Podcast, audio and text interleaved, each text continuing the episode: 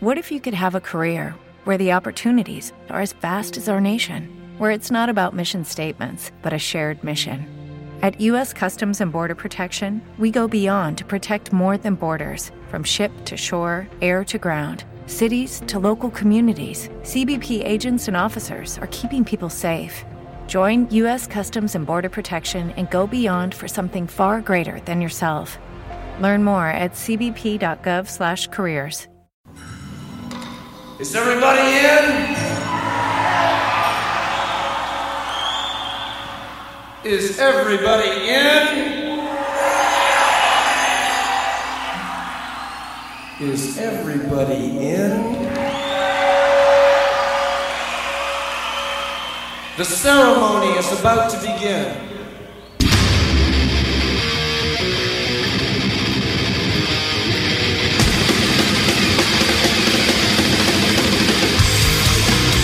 Welcome to the Mighty Metal Hour. ¿Qué tal, Metalheads? Bienvenidos a una nueva edición de Sobre la Dosis. Si quieres comunicarte con nosotros para sugerencias, peticiones, algún tipo de reseña, no dudes en escribirnos a nuestras cuentas en Instagram, arroba sobre la dosis o a mi cuenta personal verificada, arroba Jonathan Montenegro. En la edición y producción general de Sobre la Dosis, Carlos González y en la producción ejecutiva, Jonathan Montenegro. ¿Y quien les habla? Jonathan Monte Black.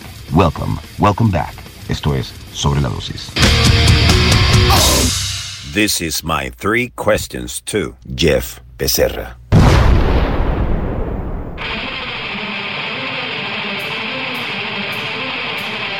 Jonathan Montenegro. Hi, this is Jeff Becerra from the band Possessed. I am um, going to read off these three questions from Jonathan and uh, try to answer them the best I can. Hope I can do this in a take. From Jonathan, the list of musicians who cite Possessed as a major influence is like a who's who of death metal greats. Who were your biggest influences? Who were my biggest influences in the early days?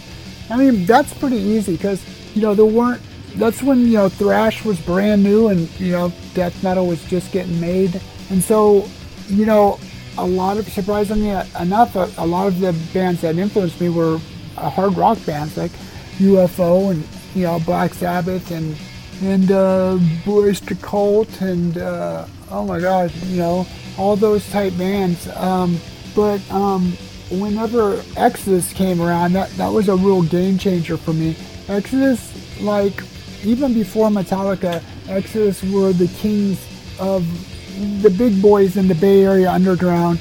And, you know, that's when we didn't even know what underground was. It was just that we would go to our local clubs and see our friends play. And Exodus was the first band that I really, really got excited. The first pro band, them and Outrage, which was basically, um, it's pre-Exodus. Outrage was like a band that was some of the members from Exodus were in before they went to Exodus.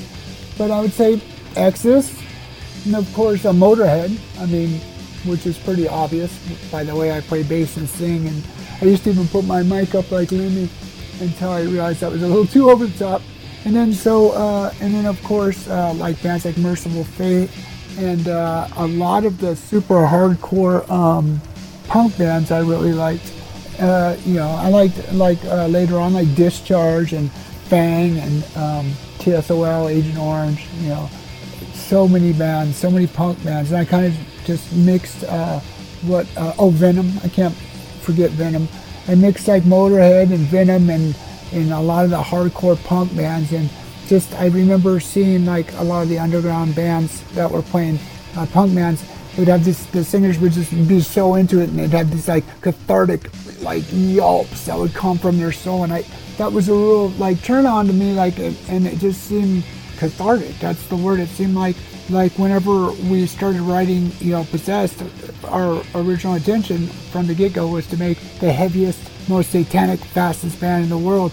And so I basically just sang with the tools I had and tried to make the vocals fit. So without sounding arrogant, hopefully too arrogant, as much as I was influenced by all those bands, I was very careful not to be influenced by anybody and try to maintain something very, very original and something that's true to, to Possessed and unique to Possessed because um, back then, you know, it was there were so few of us, it would be like it was real taboo to copy other bands. So you know uh, that's something we just wouldn't do. So the way we uh, the bands in the Bay Area underground made a name for themselves is to actually just be super unique and individual.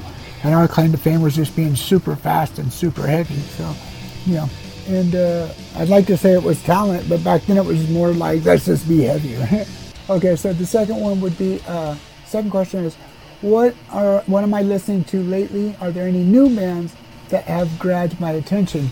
Yeah, this one I get a lot, and I would say there are a lot of new bands, but I don't know them offhand. I do know bands that have been around a while, like uh, Sang with Sugar Bob, and I think that that. Uh, but I'm still old school, man. I still listen to all that old school. I have been having a reawakening of uh, Cephalic uh, Carnage. Uh, I, that that I was listening to that song Jihad, and that's been like on repeat on my playlist. And I listen to all the older bands still, all the Asians and Suffocation, Immolation, Incantation, you know, the New York vibe, you know, all the Asians. And uh, of course the Florida vibe, you know, Morbid Angel and Death and uh, Obituary. And of course the Bay Area vibe, which would be, uh, you know, Autopsy and Exodus and and uh, of course, you know, black metal. Still, black metal still plays a pretty pretty hard um, foundation of, of who I am as a musician. So like Darkthrone, uh, Marduk, Belphegor, you know, things like that. And uh, like I say, uh, I'm still pretty old school. Just give me some Sabbath and uh, you know all those bands and some Venom and some Ozzy, Mercyful Fate. But that's about it. Like I say, I'm sure there's a million new bands, or at least ten that I'm just forgetting to name. But you know who they are any memories of my partnership with Chuck Schuldiner uh, that I'd like to share. Partnership. Uh, I think I told this a few times, but um, Chuck was one of the first, probably the first real musician to take a, a profound interest in death metal, and that was back when being death metal wasn't cool, and the, the, the media was really careful to deny the fact that death metal even existed at first. They, they would call it black and thrash, and which to me was like code word for we don't want to acknowledge death metal, but now it's a, a, a valid subgenre now or genre. But um, so Chuck first corresponded through snail mail, and then later um, he um, actually moved into the Possessed fan club president Crystal Mahoney's house out in Antioch. And so uh, when I'd go over there, I'd see Chuck, and uh, he'd be sitting on the couch with his guitar, um, playing without an amp. Just hey Jeff, what do you think about this riff? And Chuck was really, really, really, really, really looked up to um, Possessed. And you could almost say, and it has been said by the members, that he tried to kind of clone Death after Possessed. But Chuck is such a radical and such a monster musician and such a genius that his idea of what death metal was formed very quickly into, you know, you know that whole Floridian kind of vibe, you know, and it took um, a lot of well, I mean, it took a lot of, of the foundations of what we did and kind of ran with it, but you can tell on Scream Bloody Gore, as well as all the early OSDM uh, bands, uh, before they threw the thrash out, there were bands like, you know, Possessed and, um, and Death, and even um, bands like uh, Cannibal Corpse, their original demo had thrash and, and uh, Morbid Angel's original uh, music had thrash in it. That, that used to be what I would say was a defining factor. It used to have thrash in the melody, but it Chuck helped push that in the Floridian direction, which was, um, I guess, it's hard to say though, because Chuck is not like um, the bands that came after. He still does have a lot of that melody and that craft, which which I love so dearly about Death. But anyway, so um, I remember uh, we'd also get drugs out there. That was back in the 80s, and so I um, took a, a big mirror and I, I lined up in uh, speed, you know, all our initials, JB and CS and big uh, lines. And I gave it to Chuck and he looked at it and his initials. Was like a lot. Like, so he was pretty either keen to impress me or he just didn't trip. I think he just didn't even trip on it because he was sitting there playing like, how you like this? How you like this? And then I was like, wow, man, I'm really, really flying high. And Chuck looks up to me and he's like, He's like, fuck, I'm on eight hits of acid. I was like, holy cow. And, and that's when I realized how just how great Chuck was because I was feeling like an insect, and if I would have been on eight hits of acid on top of that, I'd probably be like sucking my thumb, curl up in the corner, trying to hide from.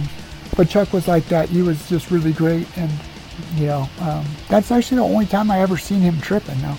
And uh, I remember he used to, um, when the precursors of Scream Bloody Gore is, he would come up and he'd be like, Jeff, Jeff, listen, I sound just like you. And he'd be so happy about that and so proud of it. And being that we were both teenagers, I was, I was really uh, honored and proud of that. And I was happy for him and he was happy for me. And it was never this death or possessed versus death thing. It was always a friendship and he was just a really, really great and wonderful man. Uh, okay, I think that's it. Hopefully I didn't talk too long. Uh, thank you, Jonathan Montenegro.